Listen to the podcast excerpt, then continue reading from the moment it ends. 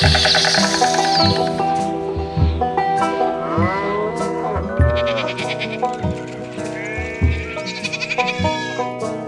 Flachlandreporter. Und das ist der Podcast, in dem normalerweise zwei Lokalreporter über ihr aufregendes Leben sinnieren. In Kolkwitz bei Cottbus der eine, im Sendegebiet des RBB, in Schwerin mit Blick auf das NDR Landesfunkhaus der andere. Der andere, das bin ich, Sascha macht pfingstfrei und deshalb ist diese Folge ein wenig anders.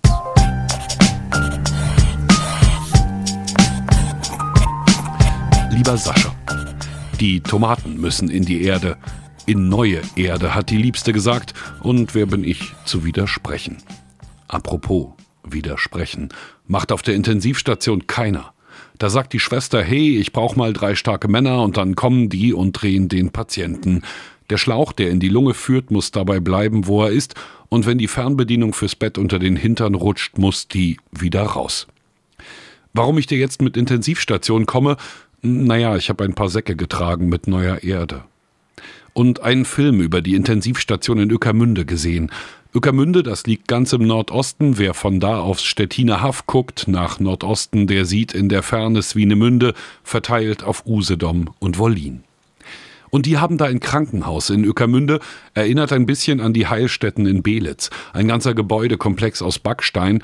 Und während im ganzen Land Entwarnung geblasen wird, war da gerade noch Stress. Corona. Eine Woche lang hat eines unserer Kamerateams vom NDR da gedreht. Außer Atem heißt die Doku, die entstanden ist. Dort Rocho heißt die Autorin, Thomas Eichler der Kameramann, Jens Husmann der Assistent. Und ich habe immer noch diesen Übermedien-Podcast im Ohr, den über die Doku aus der Intensivstation der Charité. Der hat mich ja damals ziemlich weggeboxt. Und ich habe mich gefragt, ob es meinen Kollegen in Ueckermünde ähnlich ging, ob die ganz ähnliche Erfahrungen gemacht haben bei ihrer Arbeit. Also bin ich einmal quer durchs Land gefahren und habe Thomas Eichler, das ist der Kameramann, in mein Auto gezerrt und habe ihn ausgefragt. Zum Beispiel, ob er nachdenken musste, bevor er den Dreh angenommen hat. Klar, also kurz, kurz überlegen musste ich auf jeden Fall. Ähm, ich habe Familie, zwei Kinder. Da überlegst du dir genau, kannst du das Risiko eingehen? Ähm, es ging weniger um die, um die lange Zeit, die ich weg bin, sondern eher um die Frage Ansteckung. Ja, nein, zu dem Zeitpunkt noch keine Impfung gehabt. Und man kennt sich halt auch nicht gut genug aus, um das Risiko abwägen zu können. Da musst du wirklich dich darauf verlassen, was dann in den Vorgesprächen die Ärzte dir erzählt haben. Ähm, und die haben uns ganz schnell die Angst genommen. Die haben gesagt, es gibt ein paar Regeln, die musst du einhalten. Das ist das Verkleiden, also Ganzkörperanzug, Maske wird dann gewechselt von FFP2 auf FFP3, muss dann ein äh, Gesichtsvisier noch aufsetzen, Gesichtsschild. Und gerade beim Ausziehen dann äh, nach jedem einzelnen Handgriff desinfizieren. Das heißt, wir haben uns am Tag wirklich so sieben, acht Mal diesen Ganzkörperanzug angezogen und bestimmt 40, 50 Mal den Desinfizierspender tätigen müssen. Äh, das gehört dazu, aber die haben uns ganz klar gesagt, in dem einen Jahr, wo sie jetzt durch die Pandemie durch sind, hatten sie noch keinen nachweisbaren Fall, wo sich Mitarbeiter im Haus angesteckt haben, weil sie sich an dieses Hygienekonzept gehalten haben. Und als ich das hörte, war klar, das Thema interessiert mich, ich möchte es gerne machen, habe mit meiner Familie gesprochen, mit meiner Frau gesprochen und dann ging es los. Und die Technik habt ihr auch jedes Mal abgewischt? Und Tatsächlich, die Technik äh, wurde genauso behandelt wie wir selbst. Also aus jedem einzelnen Zimmer, wo wir raus sind, bevor wir in das nächste rein sind, wurde auch die Technik desinfiziert. Wir haben das Equipment von vornherein sehr, sehr klein und mobil gehalten. Wenig Angriffsfläche, also wenig ganz kleine Kamera genommen, ganz kleinen Ton genommen. Ähm, Insofern ging das, aber die war so blitzeblank wie lange nicht mehr. Also es war nicht die große Nordmagazin-Kamera, die du normalerweise auf der Schulter hast, mit ihren, weiß ich nicht, 13 Kilo, glaube ich, ne? sondern eher so diesem Gimbal-Modell, oder wie muss ich mir das vorstellen? Genau, es ist eine, eine spiegellose ähm, Kamera, so ähnlich wie eine Spiegelreflexkamera auf einem Gimbal drauf. Das heißt, ruhige Bilder auf der einen Seite, ohne ein Stativ aufbauen zu müssen, um nicht im Weg zu stehen, um nicht zu präsent zu sein, um einfach sich schnell von A nach B bewegen zu können, um aus dem Weg zu gehen, wenn dann wichtige Handgriffe sein müssen. Das war die Kamera. Der Tonmischer war schon das Standardmodell, was wir beim Fernsehen benutzen. Also der Tonmann hatte schon gut äh, Gewicht und äh, auch Größe vor dem Bauch zu hängen und zu tragen über viele, viele Stunden. Und die lange Tonangel war das größte, die größte Herausforderung, weil die Räume sind natürlich eng, medizinisches Gerät überall. Gleichzeitig springen da zwischen zwei, sechs, manchmal acht Leute in diesem Raum rum, wenn Patienten gewendet werden müssen beispielsweise. Das heißt, die Angel soll ja dann auch immer da sein, wo gerade gesprochen wird. Und wenn man sich dann da oben durchwurstelt durch äh, medizinisches Gerät, das war, glaube ich, die deutlich größere Herausforderung. Das hat mich auch wirklich beeindruckt, muss ich ehrlich sagen. Also andererseits, ich, ich hatte ein bisschen vermutet, dass es noch enger zugeht. Also als ich die Bilder gesehen habe, habe ich gedacht, oh, also das ist ja noch vergleichsweise viel Platz. Ähm, ich will aber eigentlich auf was anderes hinaus. Die vertrauensbildenden Maßnahmen im Vorfeld, die macht ja die Redakteurin. Ne? Das ist ja nicht euer Job. Ähm, aber ihr werdet ja dann irgendwann reingeworfen und sozusagen mit einem Vertrauensvorschuss. Hattet ihr den? Also haben die euch auch gleich so offen behandelt, wie ich das im Film gesehen habe? Absolut. Also unsere Autorin hatte zweimal persönlichen Kontakt. Ähm, es ging drei Wochen vor dem eigentlichen Dreh schon los, war auf dieser Station, hatte also schon mal die ersten ähm, Ängste den, den Ärzten und Schwestern nehmen können, schon mal Vertrauen aufbauen können. Wir wussten auch zwei Wochen vorher das erste Mal mit dem Thema konfrontiert. Konfrontiert. ähm, und als wir dann am Montag ankamen, früh um 6.30 Uhr sind wir ins Krankenhaus rein, wurden erstmal getestet ähm, mit einem etwas feineren Test. Um sieben waren wir auf der Station und dann begann dort der Alltag und der Montag ging gleich relativ, nicht relativ, der Montag ging stressig los. Äh, die Nacht zuvor waren zwei Patienten verstorben. Es äh, wurde also Zimmer frei, es wurden Zimmer neu belegt. Es war so viel Wuling bis zur Mittagszeit, dass wir dachten, das halten wir die Woche über nicht durch, wenn das so weitergeht. Es ging Gott sei Dank so in der Masse nicht weiter. Es äh, kam dann schon der Alltag. Das war tatsächlich ein besonderer Tag. Und es hatte auch keiner von den Ärzten und Schwestern Zeit, sich um uns zu kümmern. Die hatten so viel zu tun. Und das Grundvertrauen, dass wir uns dort bewegen dürfen, das war da. Wir durften uns bewegen. Und mittags konnten wir uns in die Augen gucken. Wir wussten, das wird eine wahnsinnig interessante, bildstarke Geschichte. Und die Ärzte und Schwestern wussten sofort, die stehen nicht im Weg, die stören nicht. Das tut überhaupt nicht weh. Und er hat nicht mal gepiekst. Ähm, ihr seid diesem Arzt ja auch unglaublich nahe gekommen. Ne? Der, der war ja ähm, erstmal ein Arzt. Also am Anfang habe ich so gedacht, okay, das wird so ein distanzierter Arzt, aber holla ist der weich geworden. Äh, hast du die Veränderung so erlebt oder bist du dann tief in der Kamera drin? Nein, die Veränderung habe ich äh, genau so erlebt. Also wir haben ja auch in der Woche wirklich ähm, Sachen miterlebt, und die trafen zweimal in seinem Bereitschaftsdienst diesen Arzt, mit dem wir dann also, nachdem der Tag schon rum war und wir eigentlich mit Beginn der Spätschicht dann das Haus verlassen haben, knapp eine halbe Stunde waren wir dann in unserem Hotel und da kam schon wieder der Anruf, dass der eine Patient jetzt eben im Sterben liegt und einen Tag später schon eine Neuaufnahme, die dann ins Koma geschickt werden musste, intubiert werden musste. Das traf in beiden Fällen diesen Arzt, der dann also nochmal vier Stunden, fünf Stunden abends wieder zurückkam nach seinem vollen Tag auch in beiden Fällen mit Angehörigen zu tun hatte. Und dass ähm, die Veränderungen, die das bei ihm bewirkt hat, bei uns ja sowieso, aber das war bei ihm sehr deutlich zu sehen. Nun ist es abends in diesem Krankenhaus auch viel, viel ruhiger.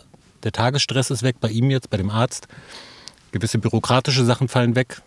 Man ist also auch viel, viel dichter dran. Und also das war, Wahnsinniges Reflexionsbild übrigens. Ne? Also nachdem, also es gibt drei Momente, die sich bei mir eingeprägt haben.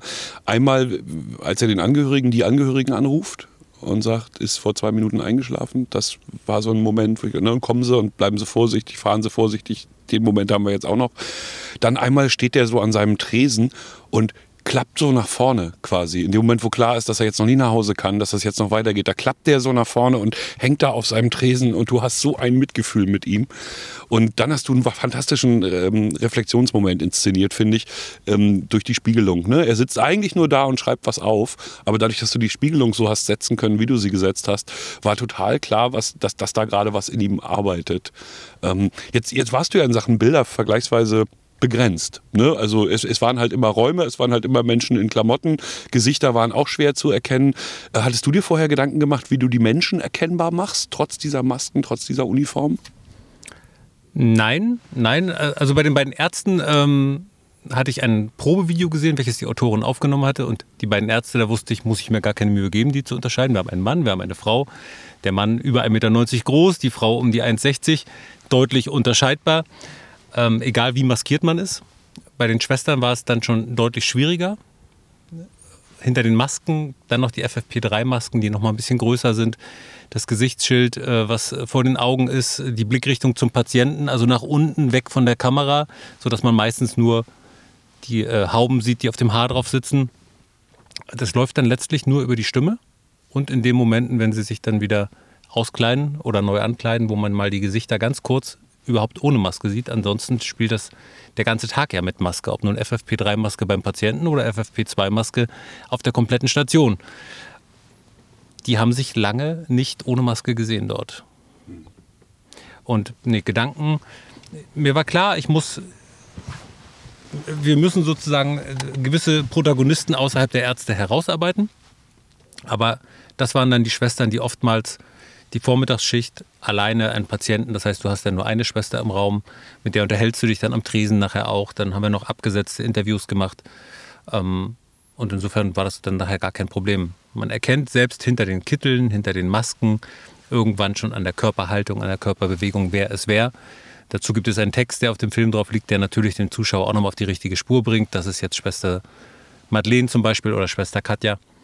Und dann war das kein Problem mehr. Andererseits hattest du ja noch eine Herausforderung, die stelle ich mir auch äh, nicht ganz so einfach vor. Ähm, das Geschehen und der Mittelpunkt ist ja eigentlich immer der Patient. Aber jetzt war ja ganz klar, dass ihr bestimmte Patienten nicht im Bild zeigen werdet können, weil die Einverständniserklärung nicht vorliegt, weil auch keiner da ein Einverständnis geben würde im Moment des Sterbens zum Beispiel. Ist ja völlig klar. Ähm, das heißt, ich habe gesehen, wie du so versucht hast, in den Oberkörpern der, der handelnden Mediziner äh, zu arbeiten. Hat es dich immer wieder runtergezogen?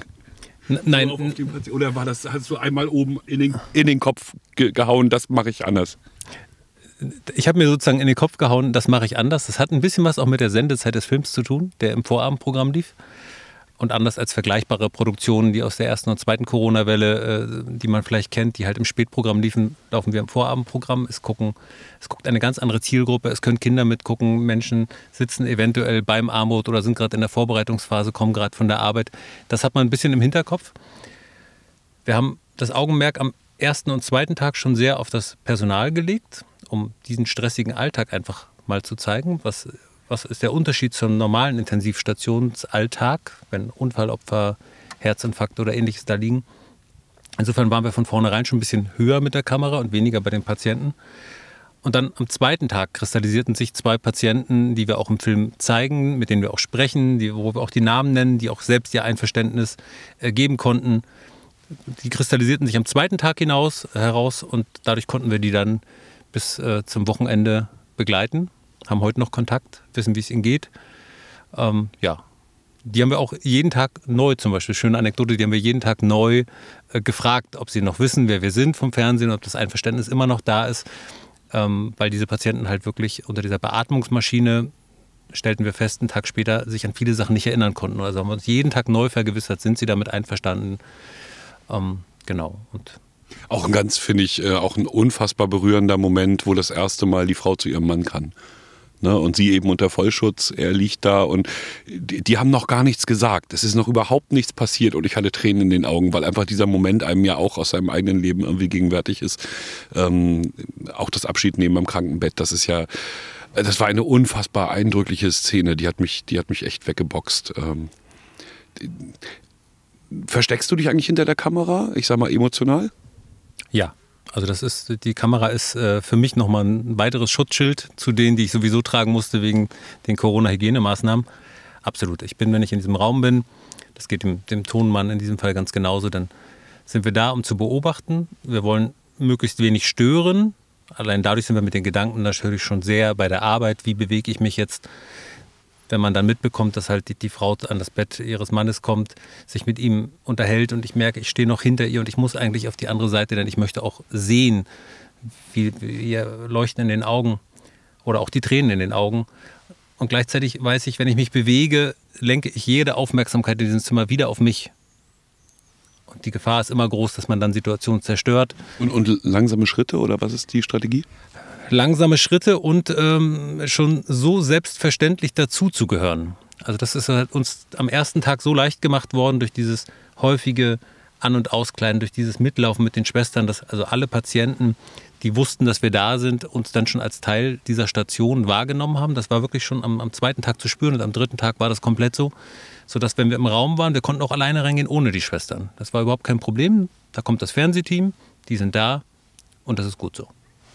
Hast du, also ich finde, kompliziert an eurer Arbeit ist ja, also abgesehen von dem, was ihr handwerklich tut, dass ihr ja eure Arbeit aus der Hand geben müsst. das könnte ich mir, das, also wenn ich mir vorstelle, ich, ich, ich, mir bricht jedes Mal das Herz, wenn jemand anders an meinen Texten rumfummelt. Ne? Also insofern, ihr, ihr, produziert da wirklich ja einmalige Momente, haltet ihr fest und hinterher geht das in Schnitt, hinterher geht das nochmal über eine redaktionelle Kontrolle. Kannst du das gut aushalten?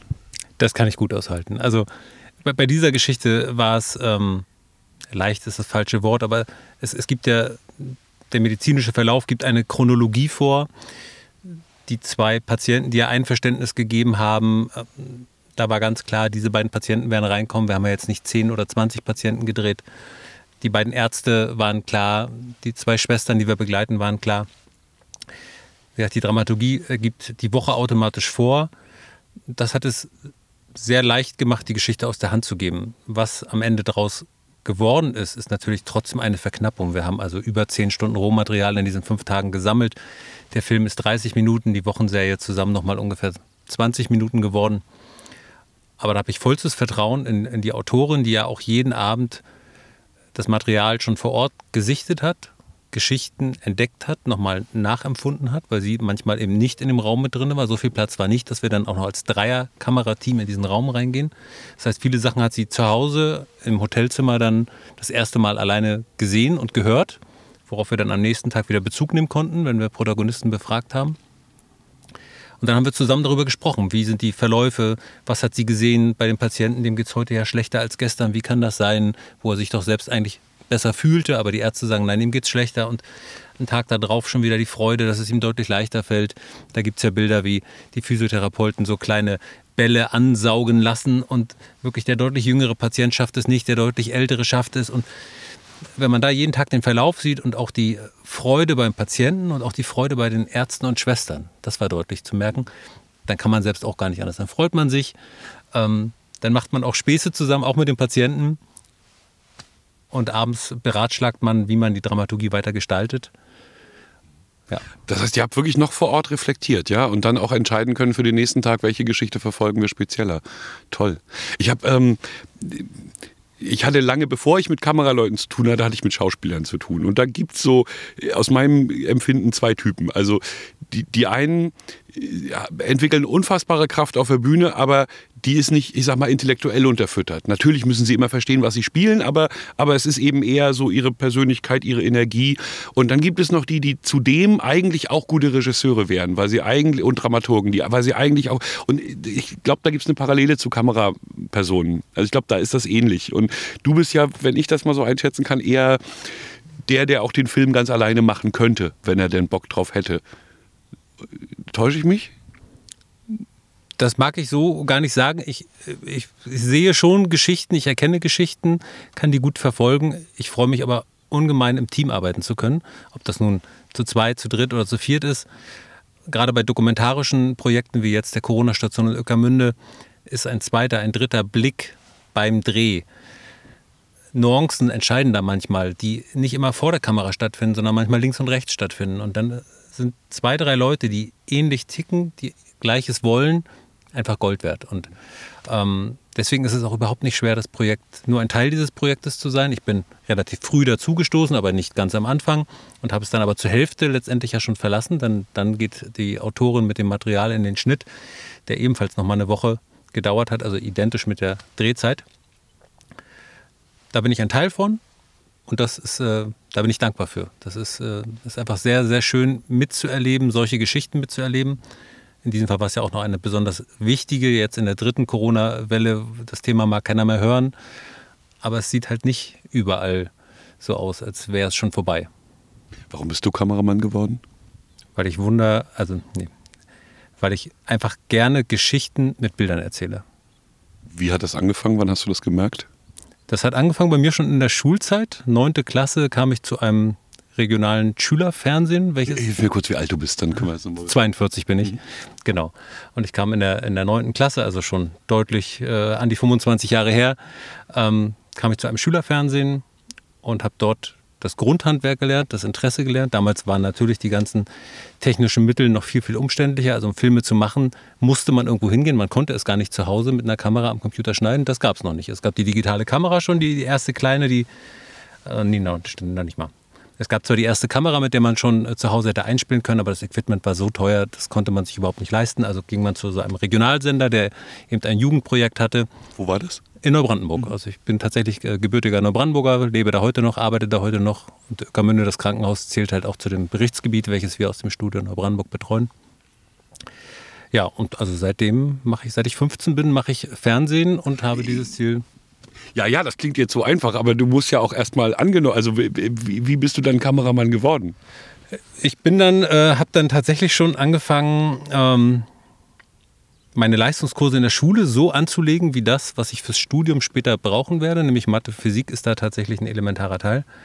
Habe dann äh, nach Schule und Grundwehrdienst bei der Bundeswehr ein Jahr ein Praktikum in einer Film- und Fernsehproduktion gemacht, was auch Aufnahmekriterium für viele Hochschulen ist. Bin dann auch nahtlos tatsächlich äh, an einen Studienplatz für Kameraleute gekommen, war in Dortmund an der Hochschule für Design, habe dort Kamera studiert, hatte parallel in Neubrandenburg in einer Fernsehproduktionsfirma weiterarbeiten können. Während des Studiums konnte ich also schon drehen fürs Fernsehen, weil genau diese Firma auch viel für den NDR produziert deswegen war für mich auch ganz schnell klar, ich gehe zurück nach Neubrandenburg, da ist meine Familie, da sind meine Freunde. Und wenn sich dann noch so eine Chance auftut, dort fürs Fernsehen arbeiten zu können, brauche ich nicht in die weite Welt, denn das kann ich ja beruflich. Ja, aber das ist doch wieder, also das ist schön, dass du das so sagst. Und ich, wir freuen uns ja auch über jeden, äh, sozusagen, der, der in die weite Welt geguckt hat und wiedergekommen ist, sage ich mal, in Mecklenburg. Aber ähm, ich meine, du hast, du hast Kamera studiert und jetzt drehst du im Zweifelsfall auch die NIF fürs Nordmagazin. Ist das, äh, hast, haderst du manchmal mit dir? Überhaupt nicht. Also es, es gibt kein Thema, was es nicht wert wäre, äh, toll bearbeitet, aufgelöst zu werden. Und auch die kleine NIF ist ja eine Nachricht und hat einen Nachrichtenwert, ein tagesaktuelles Ereignis. Und auch das gilt es schön umzusetzen, dass der Nachrichtenwert rüberkommt. Manchmal sind Nachrichten ja auch äh, Kulturthemen, wo es dann auch wirklich noch um schöne Bilder geht und nicht nur um das Durchschneiden eines Bandes bei der Eröffnung einer Straße. Es kann ja alles sein, eine Nachricht.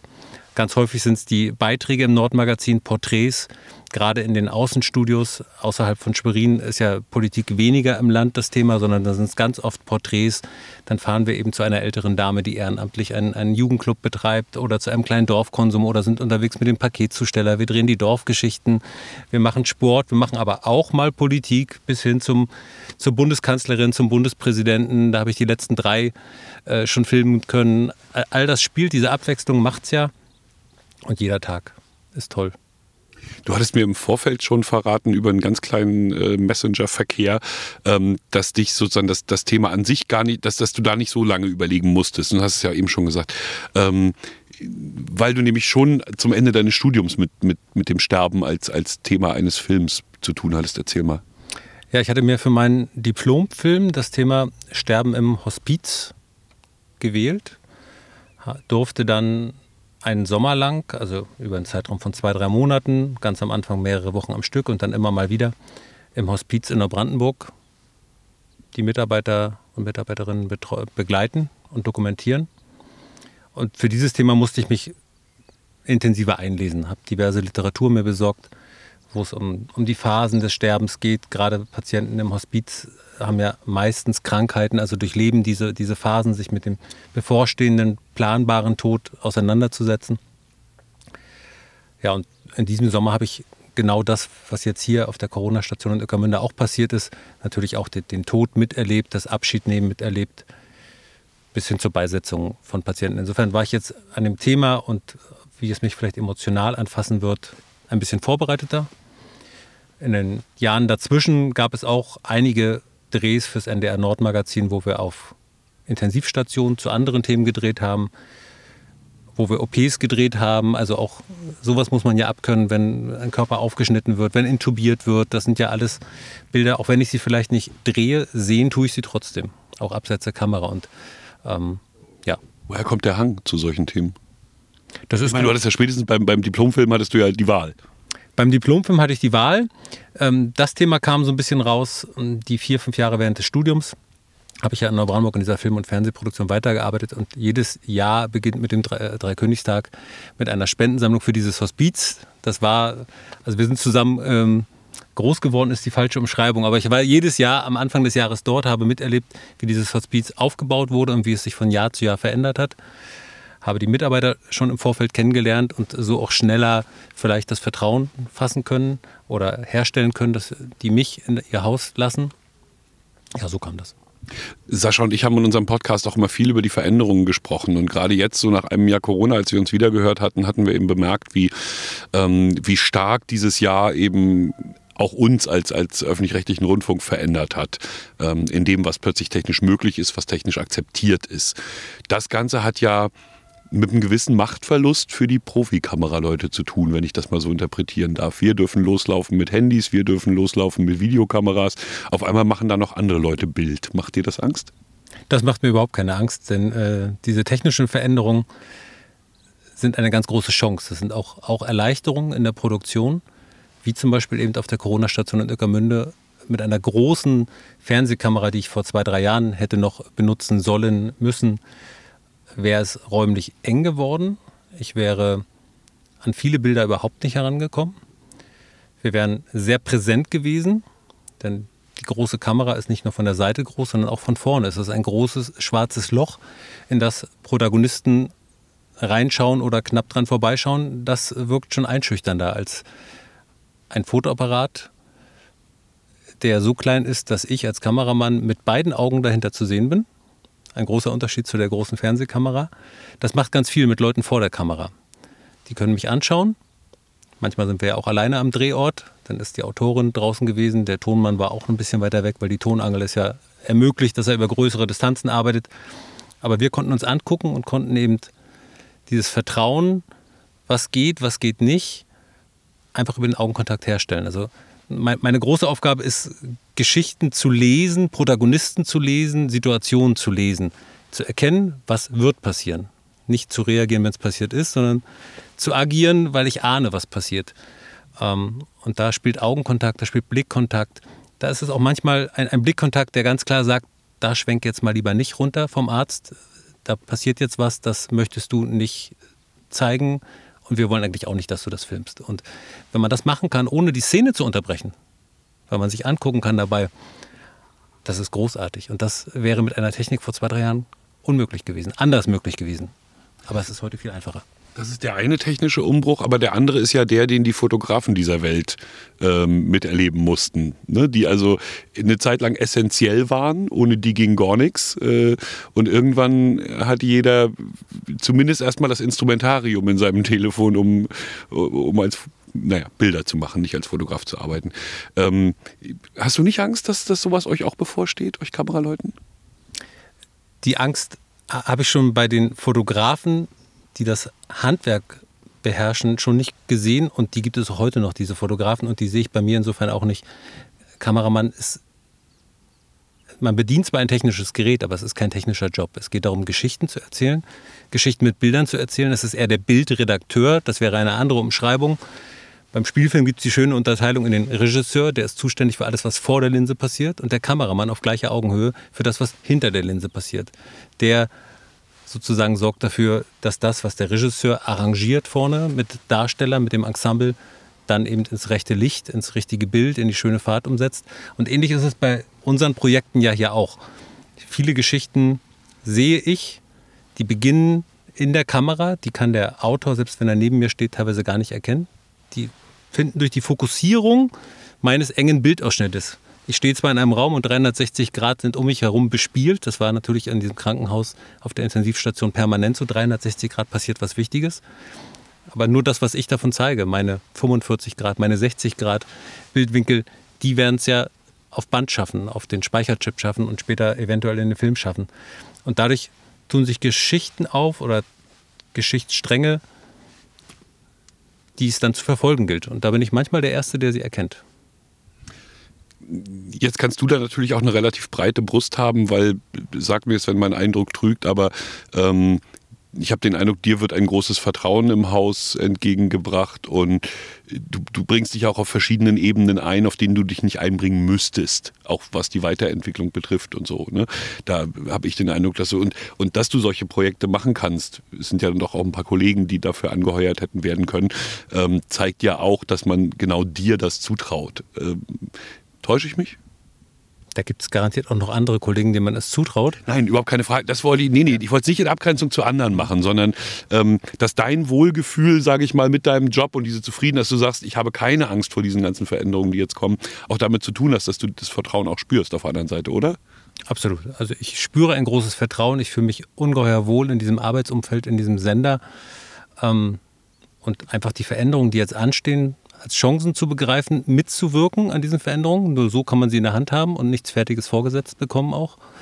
Ähm, das ist toll, dass man da auch mitmachen darf und eben nicht nur das macht, wofür man eigentlich bezahlt wird. Jetzt müssen wir beide natürlich ehrlich sein, weil es sind fiese Fragen, weil wir, wir natürlich ist das hinterher öffentlich und wir haben beide den gleichen Arbeitgeber. Wir werden hier den Teufel tun, irgendjemanden reinzureiten. Also ganz so rosarot ist die Welt natürlich niemals, das weiß auch jeder.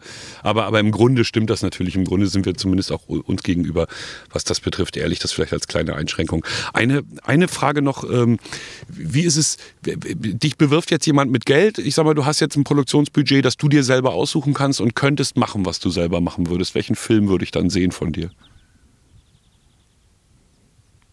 Jetzt hörst du lange nichts. Äh, ich überlege gerade. Ja, das ist ja gut. Denken ist ja erlaubt. Jetzt ist die Frage, würde ich was anders machen als jetzt? Ähm nee, du, hättest mal, du wärst jetzt mal ein Jahr frei vom NDR, hättest genug Geld äh, zur Verfügung. Bedingung ist, es muss ein Film hinten, hinten rauskommen. Wo würdest du dich umgucken? In welchem Themenbereich? Vielleicht das mal so. Vermutlich würde es ein Reisefilm werden, der in Osteuropa spielt. Aber genau das darf ich für den NDR jedes Jahr machen. Insofern deswegen mein Überlegen. Ich weiß gar nicht, ob ich was anderes machen würde. Ich, ich brenne dafür, neue Menschen kennenzulernen, neue Berufe kennenzulernen, hinter Türen zu gucken, wo man privat niemals reinkommen würde, Themen von verschiedenen Seiten zu beleuchten, im wahrsten Sinne des Wortes, also sowohl filmisch wie auch inhaltlich, Länder kennenzulernen, Gegenden kennenzulernen. Das ist das, das Schönste an diesem Beruf, ist sozusagen offen zu sein für Menschen und das mitzubekommen, was dir diese Menschen anvertrauen, nämlich ihre Geschichten man muss sich das ja so vorstellen, wir kommen ja im Alltagsgeschäft morgens zu zweit oder zu dritt mit einer Kamera irgendwo hin. Auf der anderen Seite steht ein Protagonist, der im Zweifelsfall noch nie irgendwas mit Medienleuten, geschweige denn mit dem Fernsehen zu tun hatte und sein Innerstes nach außen kehren soll und äh, weiß, dass das ins Fernsehen kommt. Und dieses Vertrauen aufzubauen und dafür diese Geschichte geschenkt zu bekommen, das ist so das, das Schönste. Das ist wirklich, äh, gerne würde ich damit abschließen, aber du hast mir mit dem Urlaub jetzt leider nochmal mit, mit deinem Osteuropa nochmal äh, noch, noch einen Trigger in den Kopf gesetzt. Ähm, das heißt, du, du bist so ein Osteuropa-Reisender und dann Fahrrad, Motorrad, Auto. Wie, wie bewegst du dich am liebsten? Osteuropa, gerne mit Bus und Bahn, mit meiner Familie, mit einem großen Rucksack, also jeder mit einem großen Rucksack, gerne für drei bis vier Wochen im Sommer das Land und die Leute kennenlernen, mehrere Stationen anfahren, meinen Kindern zeigen, wie man sich fortbewegen kann, ohne einen festen Plan, ohne zu wissen, am vierten Tag bin ich dort, am fünften Tag bin ich dort. Äh, da machen natürlich moderne Kommunikationsmittel das Leben deutlich leichter. Man ist irgendwo, man sagt, okay, in dieser Stadt, das war's jetzt. Ich buche mir jetzt ein, eine neue Ferienwohnung in einer nächsten Stadt, gehe dann zum Bahnhof in äh, Brasov in Rumänien und äh, kaufe Tickets für die Familie, um dann nach Bukarest zu kommen. Muss mich entscheiden zwischen Nachtzug, Tagzug, welche Strecke ich nehme einfach ihnen zu zeigen, Europa ist offen, Osteuropa ist sehr, sehr spannend. Man kann vieles nochmal nacherleben. Der Wandel zwischen Sozialismus, Kapitalismus, das, was die Wende in der DDR brachte, da war ich selbst noch Schüler, aber ein Teil kann man hier nochmal nachempfinden. Man sieht es den Städten in Osteuropa auch an. Dieser Wandel zwischen alt und neu, den sieht man dort viel, viel mehr, als man es in, in Städten in Frankreich oder in Spanien sehen könnte. Und äh, der Osteuropa-Tick kam auch durch die Arbeit. Tatsächlich durch äh, das Sendeformat Hanseblick im NDR. Da war mein allererster Dreh in Bulgarien, in Plovdiv. Das war eine Stadt, die habe ich dann ein Jahr später im Sommer mit meiner Familie besucht und dann eine Rundreise durch Bulgarien gemacht. Mit der Arbeit war ich in dem gleichen Jahr in Rumänien. Mit meiner Familie war ich ein Jahr später in Rumänien. So zog sich das ein bisschen durch. Jetzt wären wir gerne in die Ukraine gefahren. Da durfte ich vor anderthalb Jahren nochmal drehen. Das ging jetzt nicht, aber das werden wir nachholen. Vielen Dank, Thomas Eichler. Sehr gerne. Dankeschön.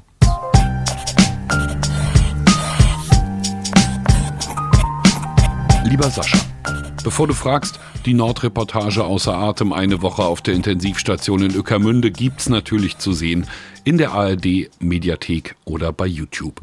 Und jetzt, alter Reporter Buddy, danke für deine Aufmerksamkeit. Eins kann ich dir sagen, ohne dich ist's nur halb so schön.